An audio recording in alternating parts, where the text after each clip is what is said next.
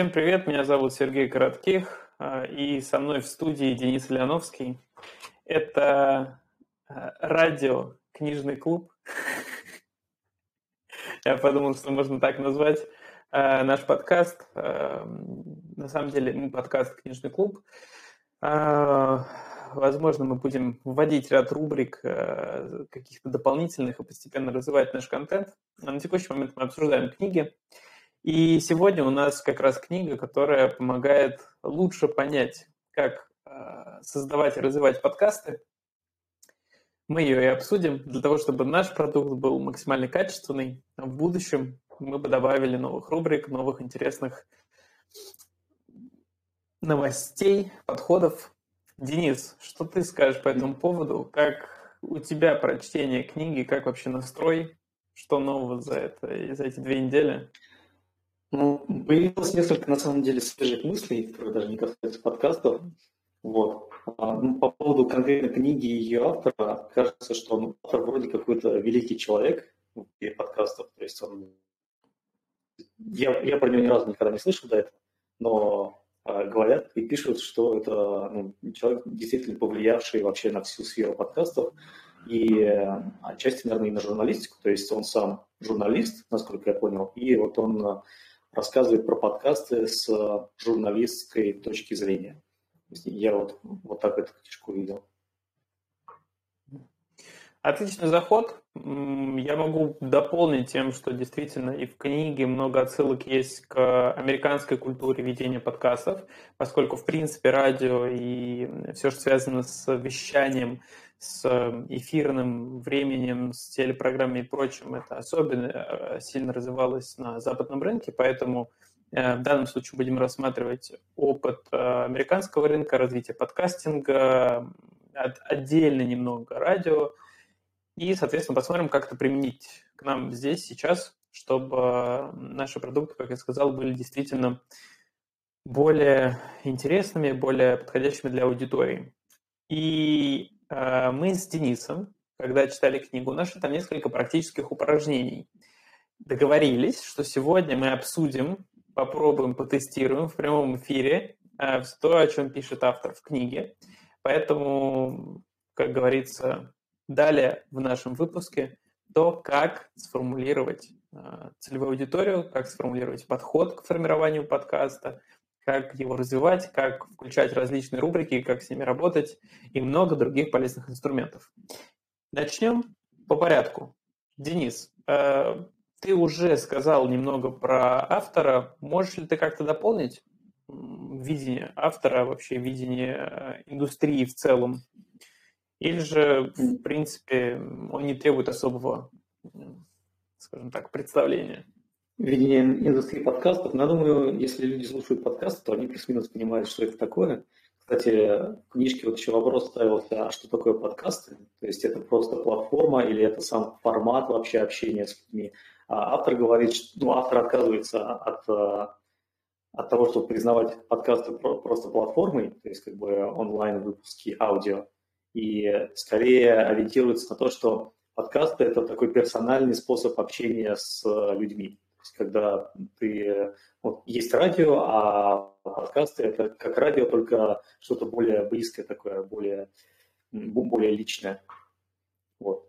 Как он сказал, это когда ты говоришь в ухо слушателя. В данном случае я вот как раз сижу в наушниках, и я слышу твой голос через прекрасный микрофон а, у себя в ушах, Э, поэтому у нас в полном смысле подкаст.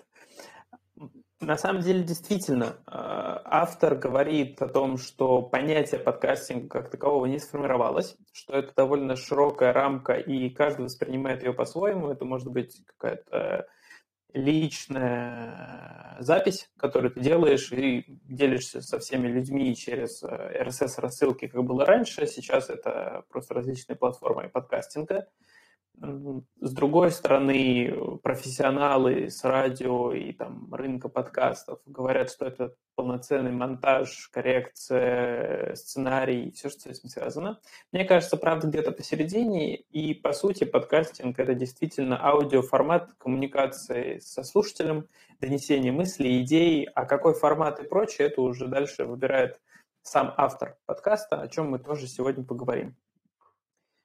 Итак, давай э, сначала немного по тем моментам, которые больше всего тебя в книге заинтересовали, которые тебе показались наиболее интересными. Так сказать, наша традиционная рубрика по три идеи от тебя и от меня э, в эфире. Я предлагаю тебе сегодня начать. Ну, как, как обычно, да. А, смотри, первое вообще, что мне прямо почти сходу пришло э, в голову, что эта книжка, она для профессионалов. То есть э, я ее читал, пытался применить к себе и понял, что вот если бы мы, если бы я с самого начала для себя ставил такие критерии, что ты должен четко сформировать свою аудиторию, что ты должен там настроиться, там, потратить на это время, я просто не начал этим заниматься. И не, не присоединился бы к нашей замечательной группе, чтобы что-то пообсуждать. Потому что а, если в целом ты рассчитываешь на этом зарабатывать деньги, то вот вкладывать вот такие объемы энергии, о которых говорит автор, оно, наверное, целесообразно, потому что это просто твоя профессия, твое призвание. А для, еще, наверное, особенность а, вот именно нашего подкаста, то, что для нас подкаст – это какой-то side-эффект просто. То есть мы как бы живем своей жизнью, занимаемся своей работой, которая вообще никак не связана с подкастами, а подкасты записываем, ну, как хобби. Вот. И вот у меня первая мысль возникла именно такая, что а, книжка написана для профессионалов. Вот если люди, кто увлекается журналистикой или кто увлекается вот именно общением с людьми а, и кто хотел бы как бы прокачать себя в этой сфере, то вот именно эта книжка, она, наверное, была гораздо более полезна, чем нам с тобой. Я отчасти с тобой соглашусь, действительно, потому что все-таки автор профессионал в своем деле, он говорит на профессиональном языке во многих случаях, при этом довольно читаемым, понятным любому э, читателю. А, и если вот по-настоящему воспринимать подкастинг как дело, то да, я думаю, начинать это, ты так почитал и думаешь, так, ну, там что-то надо посидеть, подумать, прописать, еще подобрать аудиторию, там какой-то целевой образ составить, да ну, как это, в Мимасе, да ну нафиг пойду, там чем сейчас заниматься. Ну, ну мы так обычно просто проекты делаем свои, то есть вот ты сидишь, свою обычную работу делаешь, вот столько времени уделяешь, а тут тебе раз еще на подкасте нужно такое же количество времени выделить. Я с тобой соглашусь, при этом, как в самом начале автор подметил, он как раз и понимает, что есть три типа аудитории. Первый тип аудитории – это тот, который э, хочет просто записать свои идеи и поделиться с миром, а там кто послушает. Второй тип аудитории – это другая крайность. Это те профессионалы, которые на этом зарабатывают деньги, которые эм, делают себе продакшн для этих историй. И третья категория – это, что, это что-то среднее. То есть те, кто уже начали писать, они хотят немного монтировать, делать это более слушабельным, да, с большей, так сказать, прослушиваемостью и с большим качеством, при этом не готовы вкладывать в это огромное количество денег. И мы на текущий момент, как мне кажется, как раз проходим вот эту первую стадию, то есть мы начинали записывать просто для себя, ну там, понятно, у нас минимально были микрофоны и какая-то техника для того, чтобы э, записать этот подкаст, потом мы перешли вообще в онлайн-формат, когда с тобой начали записывать, э, и постепенно начали добавлять где-то монтаж, какие-то, скажем так, небольшие склеечки, вводную там музыку, какие-то элементы, которые просто делают более привлекательным и качественным звучание подкаста. Дойдет ли это до стадии, когда мы будем в это вливать большое количество денег, я не знаю. Мне кажется, что ну и вообще моя идея, да, мы сегодня про это еще поговорим, забегая чуть вперед, моя идея в том, чтобы сделать это как рубрикой выходного дня, когда любой слушатель может присоединиться к нашему прямому эфиру, который сейчас, собственно, мы в Телеграм и записываем. Да, здесь можно нас посмотреть, послушать, э, вступить в определенную фазу обсуждения, в диалог с нами и так далее. А, и для тех, кто потом слушает, когда и удобно. То есть это такая рубрика выходного дня на радио, если, если бы мы говорили, да, что мы как будто радиоведущие. И мне кажется, что это довольно комфортный формат на текущий момент. Дальше посмотрим. Так вот, какая твоя первая мысль в этой книге, которую ты прям прочитал и такой, класс, возьму ее на заметку, поделюсь э, со всеми слушателями? Я себе вот сейчас поставил заметку, мне нужно более четко формировать мысли, потому что тот факт, что это, эта книжка не для нас, а для профессионалов, это была моя первая мысль. Вот, но я, может, попробовать... Я тебя понял. А, я, может, попробовать развить. А, Сергей, а ты для себя как формировал вообще, зачем ты начал ну, вот, именно под и вот тут мы переходим как раз... Почему ты начал э, именно подкастом заниматься? Да, вот тут мы как раз переходим к тезису, который я бы хотел назвать следующим. Ладно, так и быть, зачитаем тебе предыдущий. Эм, дело в том, что автор говорит, когда вы начинаете какую-то идею, сформулируйте цель. И мне кажется, что во всех книжках, которые мы читали, так сложилось. Везде про это говорилось. Поэтому для наших слушателей это уже из разряда «так, где-то я это слышал, где-то тут клавиши перемотки». Эм, дело в том, что действительно автор говорит, что очень важно сформулировать цель, зачем вы вообще хотите писать подкаст. И он дает э, некоторый инструмент. Он состоит из двух э, составных частей там. С одной стороны, это описать идею подкаста в 10 ключевых словах. С другой стороны, это дополнительный такой инструмент, расширяющий понимание. Он очень мне показался похожим на коучинговый стиль ведения общения и коммуникации, когда у тебя есть четыре точки приложения, четыре вопроса, на которые ты отвечаешь. Для кого этот подкаст, что он дает, кто ты сам в этом подкасте или подкаст в целом, да, что представляет, и зачем все это нужно. И вот мы как раз с Денисом договорились прописать эти 10 слов, как мы видим подкаст, чтобы вообще понять, а вот мы два ведущих, которые сидим в одной виртуальной студии, мы э, сами вообще одно и то же делаем или что-то разное? Поэтому, Денис, э, наверное, не будем никого томить, и в первую очередь себя, и прямо сейчас раскроем карты. Что подготовил ты? как ты видишь, я перевожу всегда на тебя сначала. Вот. Какие 10 слов или, может быть, какие моменты ты для себя выделил? Как то, зачем ты это все делаешь? А, ну, у меня цель сформирована так. Приучаем себя к тому, чтобы читать больше и, что важно, размышлять о прочитанном.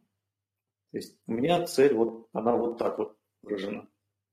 Mm-hmm. А, здесь, наверное, это, опять же, пересекается с, первым тезисом моим, что оно никак не учитывает аудиторию, не для кого мы это делаем, а, не, не, не зачем все это нужно, а это как бы просто описание пути. Вот, но Чисто для себя, очень... да, как это. Да. У самурая отсутствует цель, у самурая есть только путь, да? Я тебя понял. Я подошел чуть более масштабно, наверное, к этой идее, собственно, мне и свойственно так делать.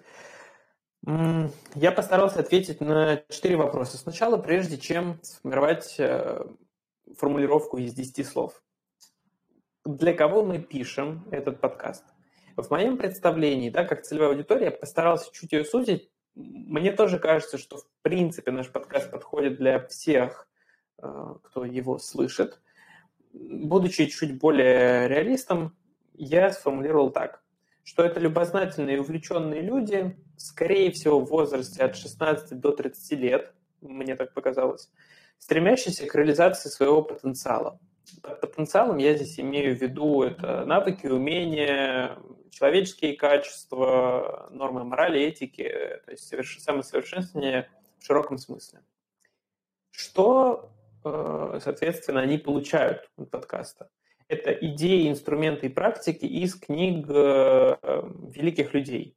Великие люди в данном случае, книги великих людей, это я взял формулировку из э, книги Мортимера Адлера «Как читать книги», где он сказал, что точнее, где он составил и приложил в приложении список из 250 великих произведений, которые являются основополагающими в каждом из направлений мысли, будь то философия, психология, антропология, социология и так далее. В том числе художественные произведения, к которым мы тоже перейдем. Кто мы в данном случае? Вот для всех этих любознательных людей. Мы, по сути, дискуссионная площадка для обмена опытом и взаимной поддержки. То есть мы здесь для того, чтобы обсудить, что мы прочитали в этих книгах, какие идеи возникли, и вместе поделились этим опытом, друг друга поддержали в решениях, которые для себя выбираем. Зачем? Чтобы нести пользу в мир через совершенствование себя. Ну, такая очень абстрактная формулировка, мне кажется, да, она такая э, за мир во всем мире, но при этом мне показалось, что она в целом довольно такая созидательная и позитивная. И что в итоге получилось? Что книжный клуб – это дискуссионная площадка для обмена идеями, инструментами и опытом, полученными из книг с целью саморазвития и реализации человеческого потенциала. Вот такая формулировка, в которой больше, чем 10 слов, поэтому я ее специально такой оставил, чтобы, знаешь, как это, пусть будет что-то лишнее, чтобы не убрали ценное для тебя из этой формулировки, чтобы было что вырезать. Вот, поэтому давай вместе вот так подискутируем, а что на самом деле мы там, вместе с тобой, нашими слушателями делаем в формате этого подкаста? Что на самом деле у нас э, рождается? Слушай, я сначала бы хотел даже вопрос небольшой по твоей формулировке задать тебе. Вот а, в книжке автор говорит, что нужно довольно тщательно подбирать слова, и те слова, которые использует много кто другой, а, они становятся со временем, ну, они теряют свой смысл, то есть э, они становятся как бы пустыми. И здесь я вот увидел у тебя слова, потому, потому что мне показалось, что есть слова, для которые, которые для тебя наполнены смыслом, а для меня, возможно, смысл в них уже утерян. И вот одно из этих слов, наверное, самое то, что больше всего бросилось, это реализация потенциала. Потому что кто-то может э, иметь под этим в виду удовлетворение своих потребностей, кто-то может иметь в виду вообще все, что вот, то есть э, под словом, реали... под словом реализация потенциала, вот э, с моей точки зрения, с с того, как я вот сейчас вижу, как люди используют это слово, а кажется, что это такое слово, знаешь, уже пол, полупустое. Такое, Отлично. Вырезаем эти два слова. Я, я согласен. Мы, мы пишем десяточки. Так, какие еще у тебя мысли, возможно, родились на этот счет? Ну, это вот самое главное было. А, понятно.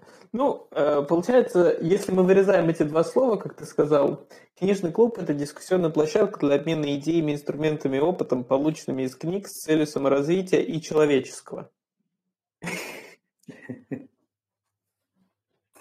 На самом деле, реально, формулировка большая, и я думаю, что мы с тобой эм, еще подискутируем о том, что на самом деле мы имеем в виду под этим подкастом. Более того, мне понравилась формулировка, которая у тебя, потому что она такая самодостаточная, то есть она не направлена куда-то вовне, она вполне самодостаточная, что просто есть дело, которым мы занимаемся. И мне это тоже очень понравилось.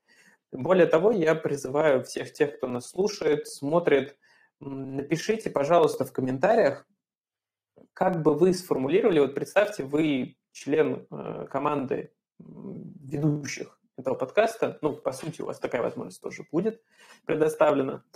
Вот какую вот эту цель или видение вы бы сформулировали? Постарайтесь уложиться в 10 слов, и чтобы, эти, чтобы эта фраза максимально четко отражала то, зачем вы слушаете этот подкаст, зачем вы бы его записывали вместе с нами. Мне кажется, это будет такая довольно интересный интерактив, э, в котором все вместе можем поучаствовать. А сейчас, Денис, если у тебя, скажем так, к моему предложению отсутствуют комментарии и дополнения, я бы послушал твой второй аргумент э, по этой книге, ну, второй тезис, идею, которую ты для себя выделил. Да, ну, второй у меня обширный. А, в общем, мне а, в книге, во второй ее части, есть некие советы, про которые сам автор говорит, что это была самая тяжелая часть книги для него это советы о том, как работать с творческими людьми.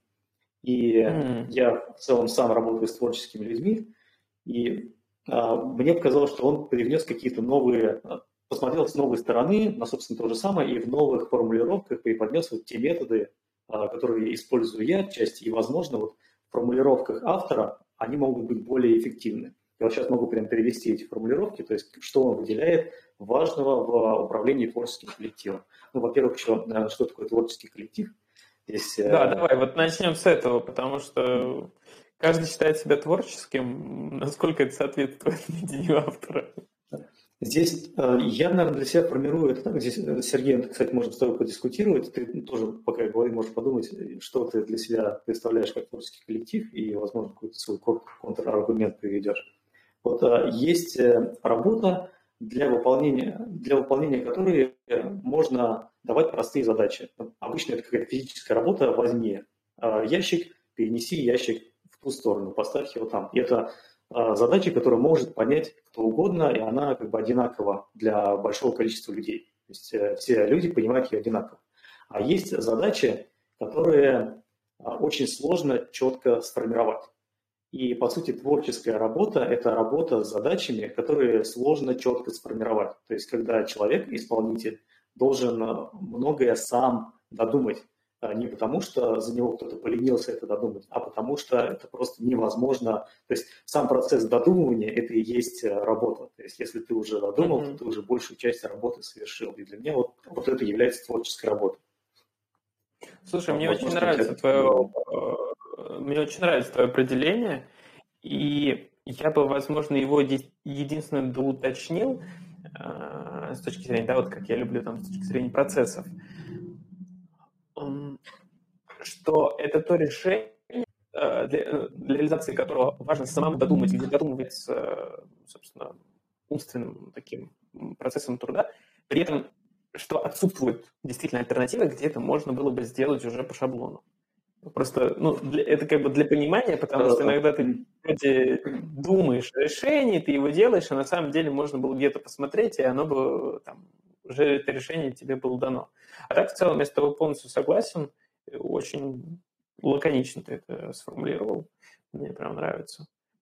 И получается, творческий коллектив – это тот коллектив, в котором большинство задач, которые есть для реализации поставленной цели, Большинство этих задач есть, да, а, треб, требует интеллектуального труда, да? Угу. да? Даже интеллектуального труда на то, чтобы их просто понять. Да, тоже нужно угу. задуматься над тем, что эта задача в себе несет. Вот. И, в общем, автор нам дал несколько советов о том, как а, с его точки зрения а, правильнее работать с творческим коллективом. Во-первых, то, что он называет стратегической мантрой. То есть у компании а, должна быть некое стратегическое понимание а, своей цели, те же самые вот 10 слов, о которых мы сейчас с тобой недавно говорили, mm-hmm. которые нужно прямо постоянно повторять и постоянно как бы транслировать ее в своих э, сотрудников, чтобы люди, что бы они ни делали, они понимали, зачем они это делают, э, к чему они все идут. Вот. И mm-hmm с одной точки зрения, я вот прочел и думаю, ну да, наверное, это важно, но я вот у себя этого не делал, потому что мне, ну, мне кажется, глупым и сложным повторять каждый раз одно и то же. Я стараюсь не повторяться, а может, может и зря.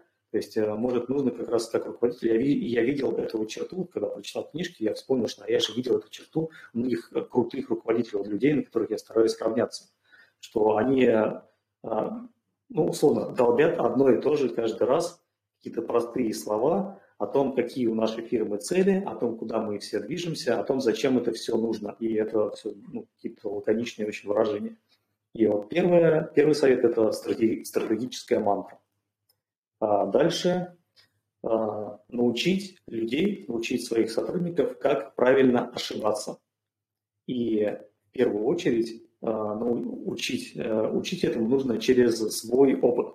То есть э, ты показываешь и рассказываешь о том, как ты уже ошибался и что ты в этих случаях делал. И тем самым показываешь э, людям, с которыми ты работаешь, что ошибаться это не так плохо, не нужно бояться ошибок. А как нужно действовать в случае ошибки? Ну вот посмотрите, как я действовал, и вот, наверное, по какому-то похожему сценарию я буду ожидать от вас, чтобы вы действовали. А, у меня это было в неявном виде, но вот когда автор это проговорил, я так для себя слышу, а можно прям отдельно выделить, что ну, нужно показывать пример того, как э, правильно, ну как с точки зрения руководителя, сотрудники должны правильно ошибаться, что они не должны бояться ошибок, как они должны себя вести, а, если они ошиблись. Я вот тут добавлю еще такой пример, потому что мне кажется важно добавлять примеры.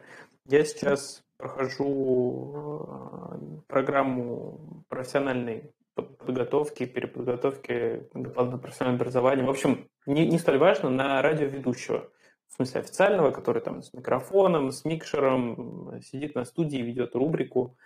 Э, мне это интересно, потому что я и подкаст веду с тобой, и просто мне всегда это было интересно, тем более, что в работе своей я всегда использую голос, а это хорошо ставит голос в том числе.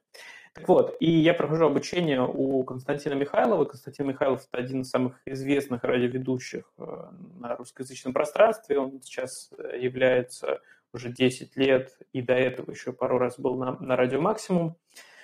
И в ходе обучения, когда он там лично сам преподает, скажем так, разные э, тоже уроки да, из большого курса программы, мне очень нравится его подход. Он как э, лидер этой программы обучения и сам как человек с опытом прямо открыто разбирает те ошибки, которые он сам делает. Э, на этой неделе, как раз вот перед занятием, которое было в субботу, я слушал его радиочас на радио Максимум, ну, там, несколько часов, и где он допустил некоторую ошибку в плане включения треков и прочего. Я уже как человек, понимающий, как это включается, я более-менее понимал, в чем эта ошибка могла заключаться, и когда на занятии сказал, что а вот как бы интересно, как у вас так ситуация такая произошла, и как этого избежать, он прямо открыто рассказал, там, что вот есть там три концепции, по которым я там могу ставить, например, треки в ротацию, как я могу с этим работать, что я могу с этим делать, и в чем конкретно была ошибка. И это настолько мне и, наверное, всей группе дало, с одной стороны, уверенности, что, во-первых, все может быть, тем более в прямом эфире, и это нормально, с этим просто нужно уметь работать. Во-вторых, это дало понимание того, а на что обратить внимание и какие элементы могут по-настоящему быть, скажем так, неподконтрольными, и как-то с этим работать.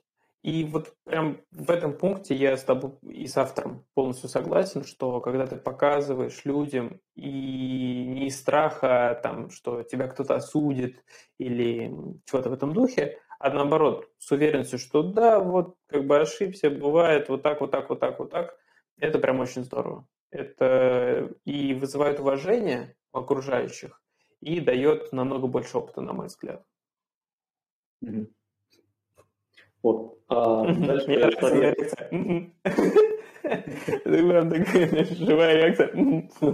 Очень, интересно, очень интересно. Идем дальше.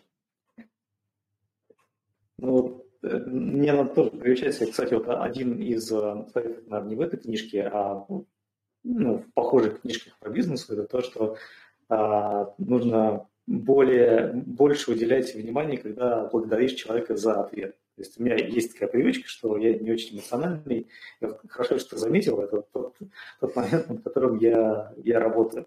И Но, ну, мы, смотри, поскольку мы разбираем книжку про то, как делать подкаст, мы можем сейчас э, договориться, что мы замонтируем этот момент, что мы вырежем угу, сделаем какую-то музыкальную вставку, что а вот кейс, да, там э, на какой-то фоновой музыке подложки будет звучать вот вся та история, которую я рассказал, и потом мы переходим дальше к обсуждению. То есть, вот, по идее, наш подход после прочтения книги должен выглядеть как-то так.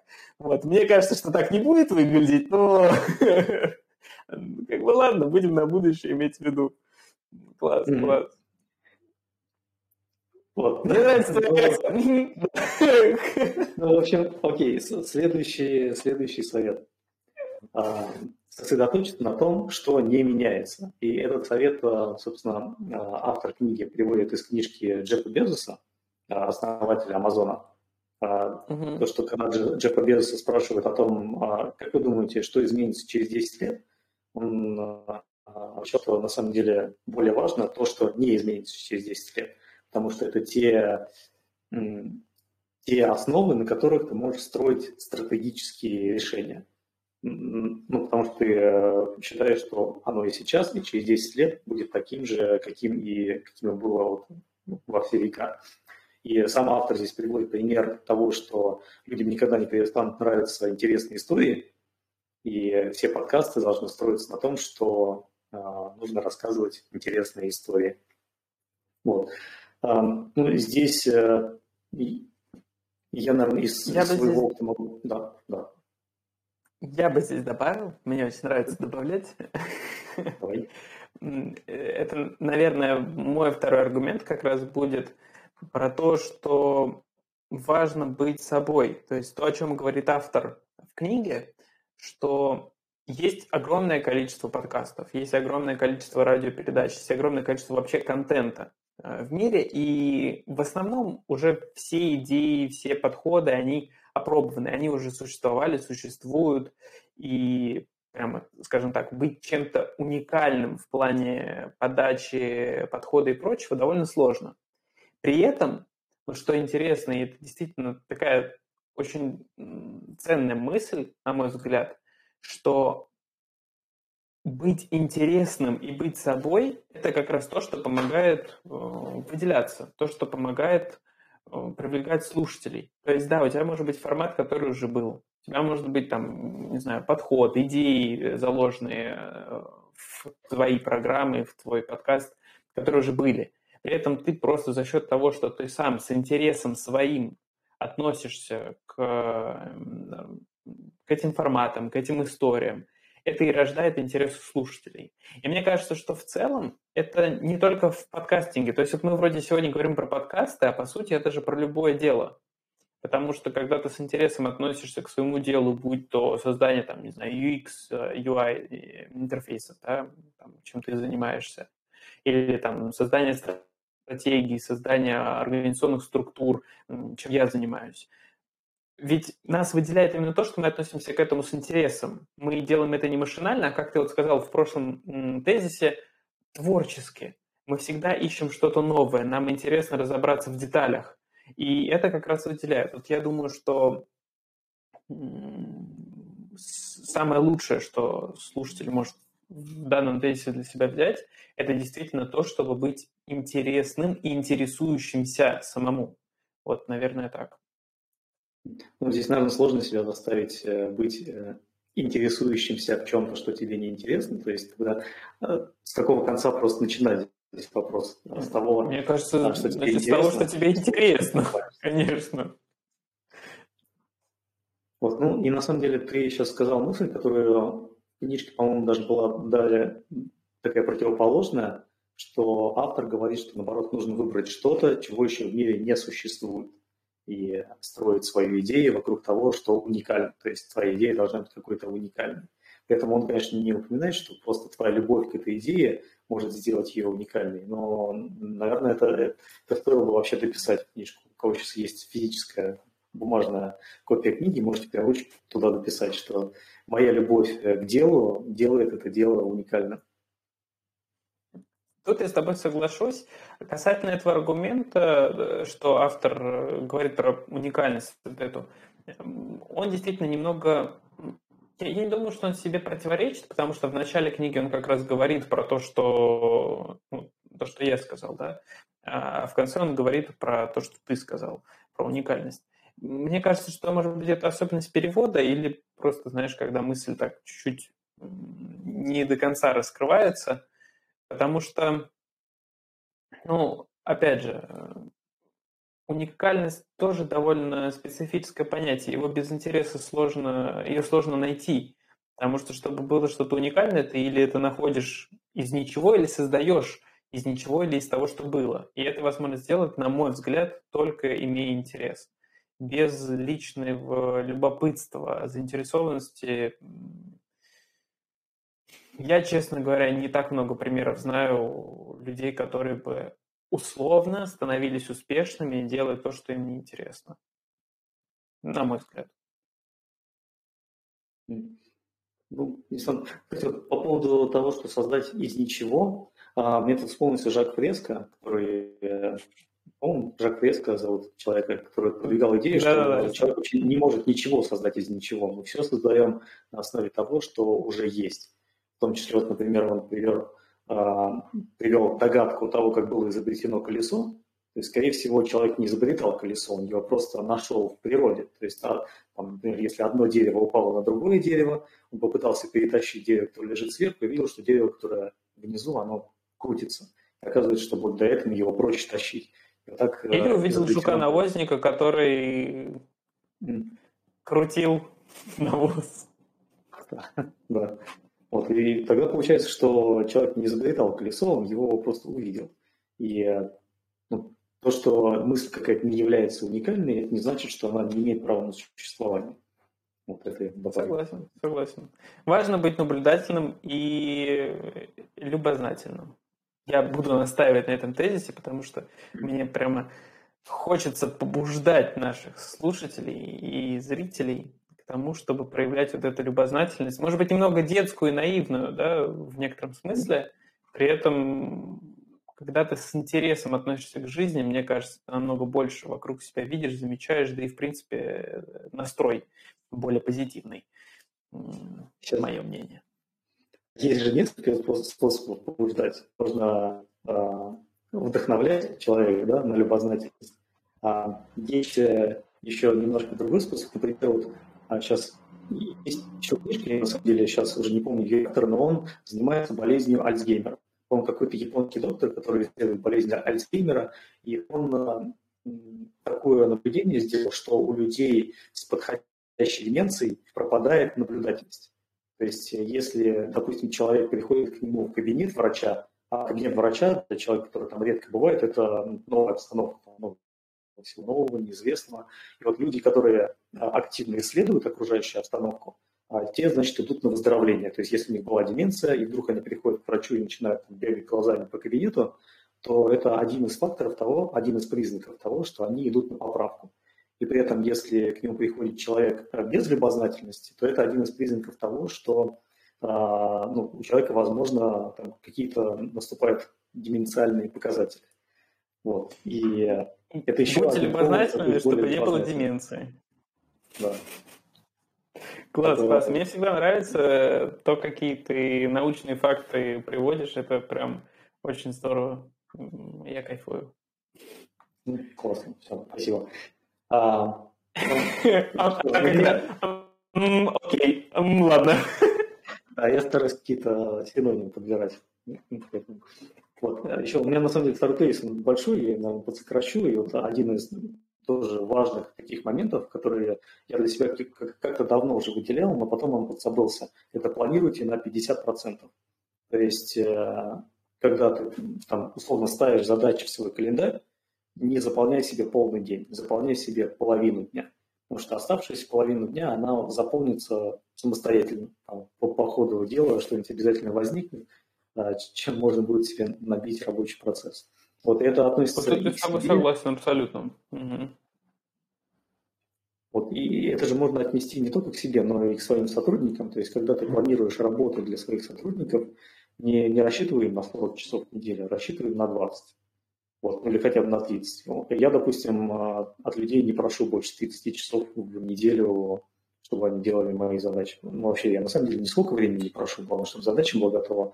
Но в целом, если это какая-то работа для человека, который работает по найму, то ну, для меня 30 часов, а, которые он мне отметил, что он работал, будет, будет вполне достаточно, например. Потому что понятно, что остальное, остальное время займут какие-то ну, второстепенные задачи. Кто-то там коллега попросил помочь, где, где-то еще что-то возникло неожиданно, непредвиденное. Вот, и в целом ну, не нужно себя забивать весь рабочий ну вот, кстати, это довольно интересно. Я читал э, исследование как раз, я сейчас попробую зачитать его, что сотрудники занимаются прямыми обязанностями только одна, э, одну треть рабочего дня. 58% времени это важно, сотрудники инвестируют в координацию процессов, то есть контролируют выполнение дел, ищут какую-то дополнительную информацию, общаются по работе.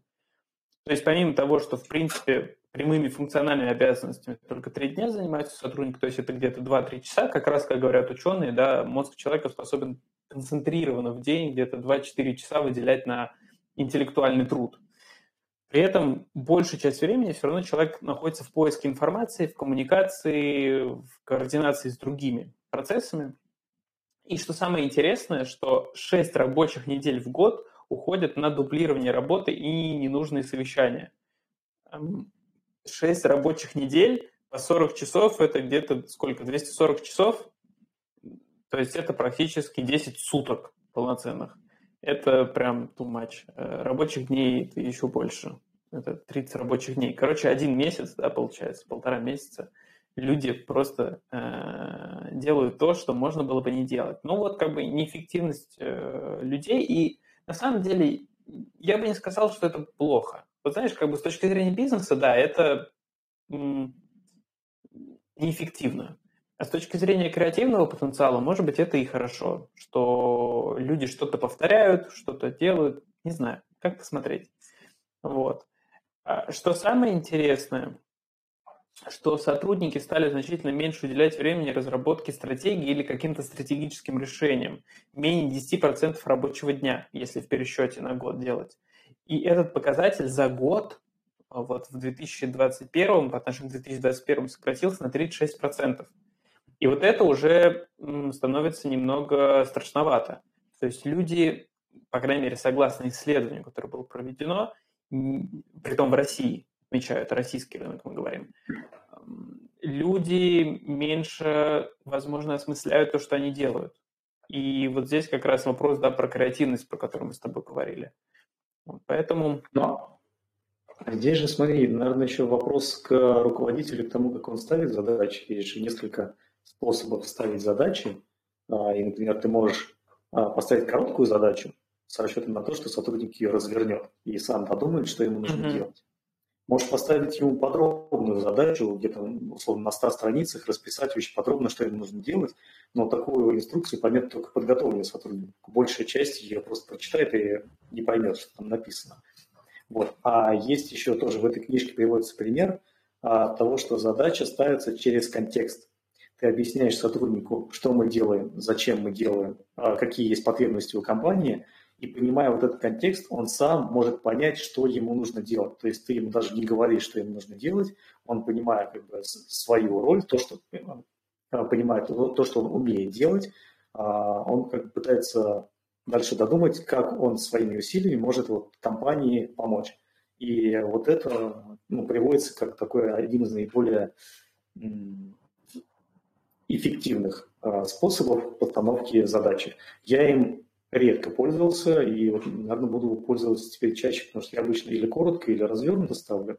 И, опять же, есть понимание, что люди неопытные, они и с короткими задачами, и с развернутыми задачами не справляются. То есть и короткие, и развернутые задачи, они для профессионалов. Условно, если мы работаем с программистом, в общем, это должен быть или сеньор, который из одного предложения может сделать целый процесс, или, опять же, сеньор, который э, в силу вот этого Вадим на 100 страниц может прочесть и понять.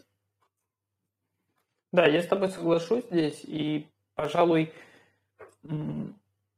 постановка через контекст для меня лично всегда более приоритетна. То есть, когда я ставлю задачу через контекст или получаю задачу через контекст от коллег, партнеров и так далее, это дает вариативность того, какое решение могу принять чтобы оно было максимально продуктивным для той или иной ситуации. Но опять же, для каждого по-своему, потому что все люди разные, э, безусловно, есть какие-то общие паттерны.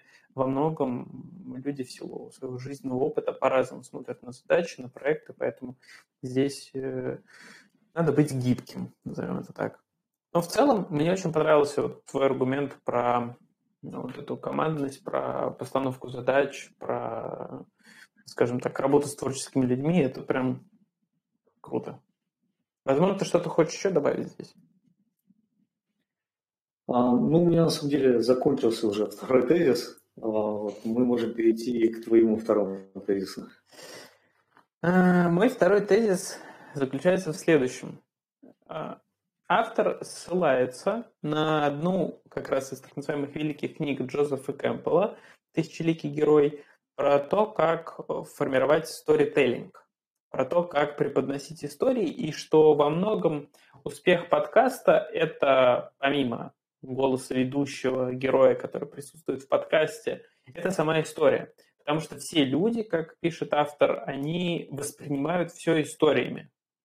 И сейчас так сложилось, что на рынке маркетинга, особенно в России, многие говорят про сторителлинг, Многие говорят про то, что важно доносить вот через историю, ценности, все, что с этим связано, продавать через истории. И я во многом соглашусь с этим.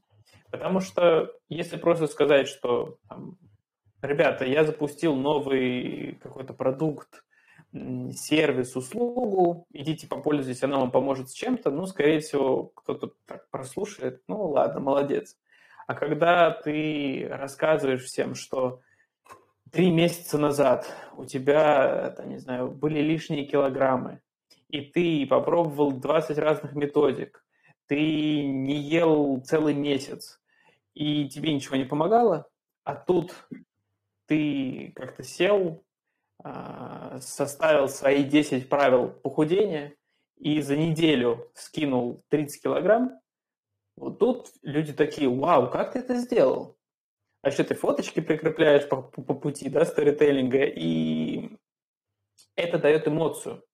Так вот, вывод, который я для себя сделал, и мой третий, эм, наверное, здесь вот этот тезис, это что преподносите свой опыт, продукты, услуги, сервисы, идеи, которые у вас есть, через истории. И пусть эти истории будут наполнены эмоциями. Вот здесь вам может как раз помочь понимание вашей целевой аудитории и тех, кто вас будет слушать, в том контексте, что вы лучше поймете, какую эмоцию, э, какая эмоция этих людей больше спровоцирует на изменение себя, там, окружающего мира и так далее. При этом сам факт сторителлинга – это очень важно. И я бы вот отметил, что для любого человека, который хочет делать свои подкасты, который хочет э, развивать свои проекты, важно научиться этому. Важно свои жизненные истории так рассказывать. Рассказывать про свои продукты, про услуги э, в формате историй. И однозначно здесь могу порекомендовать как раз книгу Джозефа Кэмпбелла «Тысячеликий герой». Э, есть книга про морфологию волшебной сказки, Э, что, в принципе, тоже довольно похожим образом описывает историю сторителлинга. Можете просто почитать про сторителлинг в интернете, много информации сейчас есть. Э, это однозначно поможет вам лучше доносить свои мысли, вовлекать людей, эм, заинтересовывать их тем, что для вас интересно. Вот мой третий тезис такой. Ну, автор книжки еще приводит э, пример того, как э, правильно составить сценарий. То есть есть как бы универсальный, ну, по его мнению, есть универсальный сценарий для любой истории. Это, по сути, тот сценарий, по которому составляются мультики Рика и Морти, когда ты, герой сначала находится в комфортной ситуации, потом у него возникает некое желание – он вслед за этим желанием отправляется в путешествие, а, там у него возникают какие-то препятствия, но в итоге получает, что он хотел, но получает это такой ценой, что он пожалел о том, что он это получил. И потом возвращается домой, а, уже более мудрый и со всеми новыми знаниями изменившийся герой. То есть важно, чтобы герой а, прошел через какие-то сложности, в процессе изменился. Я, возможно, что-то неправильно сейчас перечислил, но это еще один повод для наших слушателей а, самостоятельно посмотреть в интернете и почитать книжку о том, как, как правильно строятся вот эти истории. Как оказывается, все уже описано, все уже написано, и нам остается просто красиво это исполнить. Исполнить с любопытством, любознательностью, curiosity, как это называется на английском. Сергей, а, Слушай, а подумай, может, ага. возможно, будет хороший идея, но тебе на усмотрение, мы можем составить вот по этому сценарию свои истории там, на, или на одном из следующих выпусков, или какими-то бонусными выпусками попробовать их рассказать и посмотреть, насколько вот мы вообще соответствуем вот этому базовому универсальному сценарию, насколько интересно у нас получилась эта история. Интересное предложение. Я бы предложил это сделать не только нам, но и нашим слушателям mm. и зрителям. Поэтому выберите любую историю из вашей жизни, которая вам очень сильно резонирует, которой вы бы хотели поделиться с людьми. Возможно, в ней есть какая-то а, важная мораль, которой вы бы хотели поделиться. И попробуйте ее описать в виде небольшого рассказа, небольшой истории, буквально на знаю, там, пару абзацев, может быть, э, может быть, на страничку у кого-то получится. Главное, постарайтесь это сделать по канонам, скажем так, сторителлинга, по канонам как раз вот этой истории, пути героя, так называемого. И мы с удовольствием это обсудим непосредственно в прямом эфире нашего подкаста. Класс предложение, да?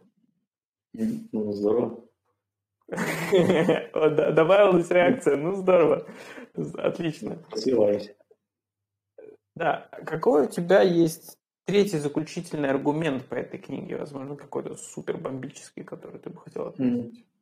Ну, бомбический, не бомбический, я надеюсь, ты мне сейчас скажешь. А автор в книжке приводит э, такие слова, что а, он, когда рассказывает про историю а, подкастинга, а в основном про техническую историю подкастинга, что это сначала был RSS, потом там, программисты это все допиливали, и он говорит, что если вы хотите знать, а, как будет выглядеть мир, мир общения с людьми, мир вот этого медиа-контента в завтрашнем дне или там через 10 лет, посмотрите, что происходит сегодня в порноиндустрии.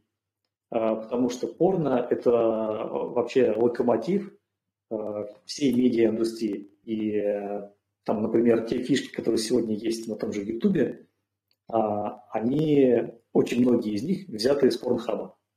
И в первую очередь они появились именно там. И порнография – это вообще как бы такой, получается, рассадник или песочница, где маркетологи тренируются, как общаться с людьми, как доносить до людей информацию более эффективно. Вот. И я Неожиданный тезис ты вывел в эфир такой, знаешь. Мне кажется, нам надо будет поставить э, маркировку 18+, впервые на наш подкаст. Ну, это, это прям цитата из книжки. То есть э, я не придумал ничего нового, это автор так, так и говорит. И книжку надо будет промаркировать 18+.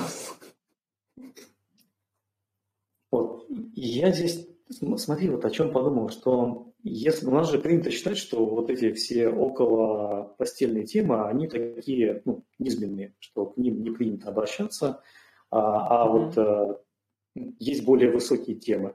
А в чем разница между низменными темами и более высокими темами? А, я вот начал на, на, на эту тему размышлять, возможно, я тебя на какие-то свои мысли натолкну, я надеюсь. А, мне вот что показалось, что те советы, опять же, по маркетингу, которые мы и в этой книжке рассматривали, и в, и в прошлых книжках рассматривали, они не работают на 100%. То есть это некий совет, выполняя который с некой долей вероятности а, ты что-то получишь. Но при этом все авторы говорят, что на самом деле важно быстро и часто ошибаться с расчетом на то, что а, ну, у тебя там, какой-то из ошибочных вариантов даст тебе что-то полезное. Но при этом, когда мы говорим про такие низменные темы, которые я больше не буду называть, чтобы не слишком часто повторять крамольные слова, вот, а кажется, что это то, что более гарантированно даст тебе интерес аудитории. То есть если ты а, или расскажешь что-то у себя про тему про секса, или покажешь где-то там голую часть тела или, не дай бог, все тело, то это гарантированно а, притянет к тебе больше интерес. А, и получается, что это как будто такой, знаешь, базис в маркетинге, который настолько низменный, что люди предпочитают его обходить, как будто бы это нечестно. То есть если ты используешь приемчики, которые точно тебе принесут а, какой-то дополнительный интерес, то это как будто бы нечестная игра. Вот. Здесь, если эту тему пытаться развивать, то получается, чем, чем это же все естественное, то есть это игра на каких-то естественных чувствах человека. То есть э, у человека есть естественный интерес к вот этим темам, потому что иначе у нас бы не было 8 миллиардов.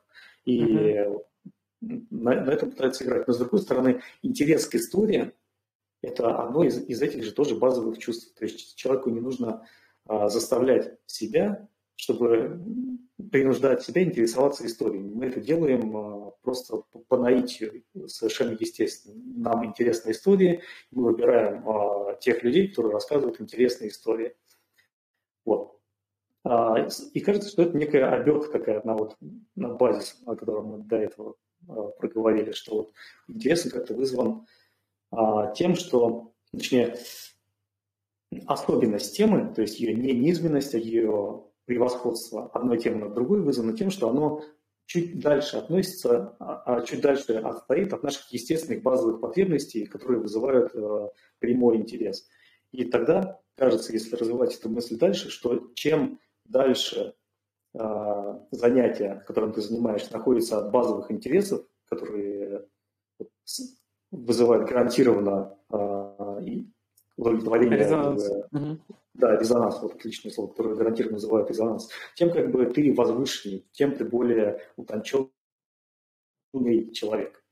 Вот. И здесь э, как раз вспомнилось, например, люди, которые пьют вино или, например, виски, ну, такой из один, может, не сильно отдаленный, но кажется, что такой, знаешь, утонченный, а, утонченная способность разбираться в вине или разбираться в виске.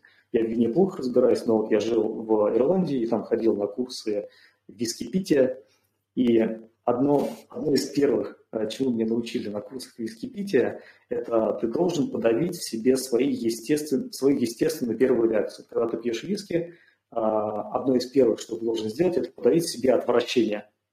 То есть э, подавить э, естественную, естественно обратную связь своего организма. И кажется, что чем, ну, опять же, чем, чем больше ты подавляешь вот эти естественные потребности организма, тем больше другие люди считают тебя возвышенным или утонченным, или подберите еще какие-нибудь похожие синонимы. У меня вот просто такой набор а. мыслей возник, хотел поделиться. Я твой тезис понял, и он эм, во многом интересен, знаешь, чем, что почему вот ты, как там говоришь, да, низменные темы вызывают больше интерес? Потому что они э, не требуют э, такого количества усилий со стороны человека. Ну, то есть там есть э, ряд э, тем или действий, которые ты можешь парализовать просто потому, что, ну, ты человек. А все то, что считается возвышенным и утонченным, оно же требует определенных усилий, развития. Это инвестиции времени, сил, э, интеллектуальных способностей в то, чтобы получить результат.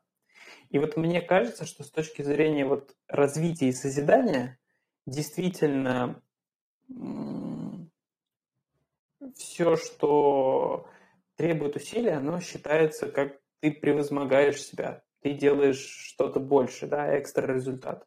Мне кажется, в этом есть история. И поэтому, когда ты используешь там в рекламе или в продвижении э, материалы неизменного характера, назовем это так, ты, получается, играешь на базовых э, инстинктах, которые как раз довольно просто, легко человеку даются, ему не нужно делать усилий, чтобы понять, а что ты в это вложил. То есть почему любят искусство или там фильмы, э, которые многие, ну, в смысле, там, критики ценят э, ряд фильмов и произведений, которые относительно сложны для базового понимания. То есть, если ты не находишься в контексте там, сценария, событий каких-то, э, общей начитанности, может быть, эрудированности, тебе может быть сложно воспринимать ряд художественных материалов. И более того, они кажутся какой-то нудятиной, потому что ты ничего в этом не понимаешь, там какие-то отсылки, которые вообще ты никогда не слышал, и тебе кажется, что это все вообще неинтересно, проще пойти и посмотреть там условных «Мстителей». И это неплохо. Это просто говорит о том, что человеку может быть неинтересна эта тема, и он, соответственно, не инвестировал в нее время и усилия, чтобы развиваться. Так вот, возвращаясь, если мы говорим именно про подкастинг или в том числе бизнес, что мы из этого видим? Мы видим, что темы, а, которые поднимаются в аудио, видео форматах, да, будь то там Рутюб или радиовещание, они тоже упрощаются, потому что людям все равно довольно сложно а, выделять определенные усилия на то, чтобы слушать научно-популярную программу. Ну, объективно, если смотреть нашу дискуссию, вот, э, подкаста «Книжный клуб», не всем будет интересно слушать.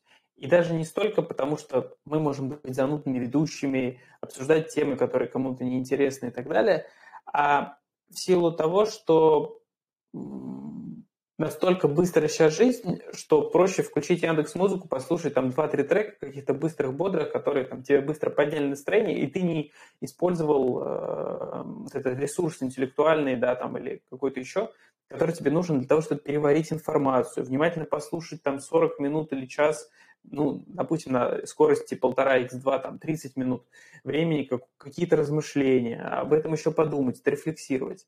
И это тренд, это тренд, который сейчас есть, он очень сильно заметен. Мы можем это видеть по тому, что количество, в том числе радио, передач на радио сокращается, да, остается только музыка, музыка нарезается, то есть уже даже полную песню не всем интересно послушать. Если мы говорим про подкасты, то, безусловно, короткие подкасты с музыкальными перебивками, какими-то там темами, опять же, да, про любовь, отношения и что-то бытовое, оно намного интереснее, чем, не знаю, обсуждать э, философию стоицизма условного. Поэтому это определенный тренд, который есть, и может быть это и неплохо. Вот. В любом случае, мне интересно делать мое дело, я рад, что ты, скажем так, поддерживаешь э, меня в этом направлении. У нас вот есть сейчас слушатели в эфире, Эм, если кто-то хочет какой-то тезис озвучить, и у вас есть возможность э, нажать, попроситься в эфир, вот, мы с радостью тоже ваше мнение на все то, что мы обсуждаем, послушаем и включим в наш выпуск. Вот, но, в общем, моя, моя обратная связь какая-то такая. Что скажешь? Я, на самом деле, поддерживаю и понимаю, то есть здесь э, как бы есть тенденция в этом направлении. Это нельзя сказать, что это прям как-то классно или это плохо, потому что ну, кто сказал, что вот отдаление человека от своих естественных потребностей – это хорошо. Это то, что там называется другим словом неестественность, что ну, тоже какие-то свои негативные характеристики имеет. И в целом вот эта книжка, она, наверное, ближе к тому, чтобы человек был более естественным, и точнее, чтобы поощрять в человеке естественность естественные его потребности. То, что естественная потребность человека к хорошим историям – она вот э, провоцирует людей на то, чтобы нам преподносить информацию в виде истории, чтобы она легче переваривалась людьми. Опять же, это, наверное, не подталкивает людей к интеллектуальному развитию, но я а кто сказал, что интеллектуальное развитие хорошо, или и кто сказал, что вот именно это является интеллектуальным развитием? То есть э, здесь тоже, на самом деле, сам этот тезис такого еще отдельного определения требует. Вот. Я ну, меня... соглашусь. И... Ага. Давай, скажи ты свою мысль, а потом я скажу свою. А, у меня такой вопрос возник. Вот если автор, он журналист, он же из журналистики пришел, и при этом поощряет вот движение именно в эту сторону а, и других журналистов в том числе, то вот, мне кажется, это наносит ущерб именно журналистике, не человечеству в целом, а вот именно журналистике, к тому, что нужно поощрять такие более простые а, темы, более простые форматы для того, чтобы люди больше их э, ну, больше ей интересовались. Вот. А, это, это, с одной стороны, не сказать, что прям совсем плохо. То есть, если какую-то важную информацию стараться так трансформировать, чтобы она стала интересной для пользователей, а, ну, возможно, там, использование зла во имя добра. Ну, если мы говорим, что там низменная тема – это плохо, а возвышенная – это хорошо. Вот. Но, но с другой стороны, у на самом деле вот, да, вопрос, насколько это вообще подходит по формату журналистики, это вопрос даже не, а, не к нам с тобой, а к журналистам, если у нас здесь есть такие люди, люди которые оканчивали какие-то журфаки или еще таком роде, насколько вообще поощрение низменного интереса в человеке, оно способствует развитию журналистики вот как, э, ну, как с моей точки зрения, такого инструмента для донесения до людей правды ну, или текущего состояния, да, не правда, нарратива, для донесения до людей нарратива текущего. Звучит как тема диссертации, честно говоря. Вот, вполне ожидаемо услышать от тебя такую формулировку. Я думаю, что это просто тенденция. Есть много разных тенденций, и он описал то, как он видит, потому что он же передает свой опыт. И было бы странно, если бы он сказал, «Э, знаете, вот в жизни все вот так, и я порицаю всех, кто делает э, так. Э, вот делайте вот так вот сложно, вы будете неуспешными, никто не захочет вас слушать, и вот как бы живите с этим. Вот, поэтому это вопрос дискуссионный. Мне кажется, что как и всегда, и 100, и 200, и 500 лет назад, важно понимать, какие изменения происходят, уметь ими в хорошем смысле пользоваться, да, управлять и двигаться как раз вот к той цели, которую ты сам для себя формулируешь в тех самых 10 словах. Поэтому напоминаю, у нас есть два интерактива по итогам этого выпуска. Это написать ваше видение нашего подкаста в 10 словах. Можете как факультативное свое видение жизни написать в 10 словах.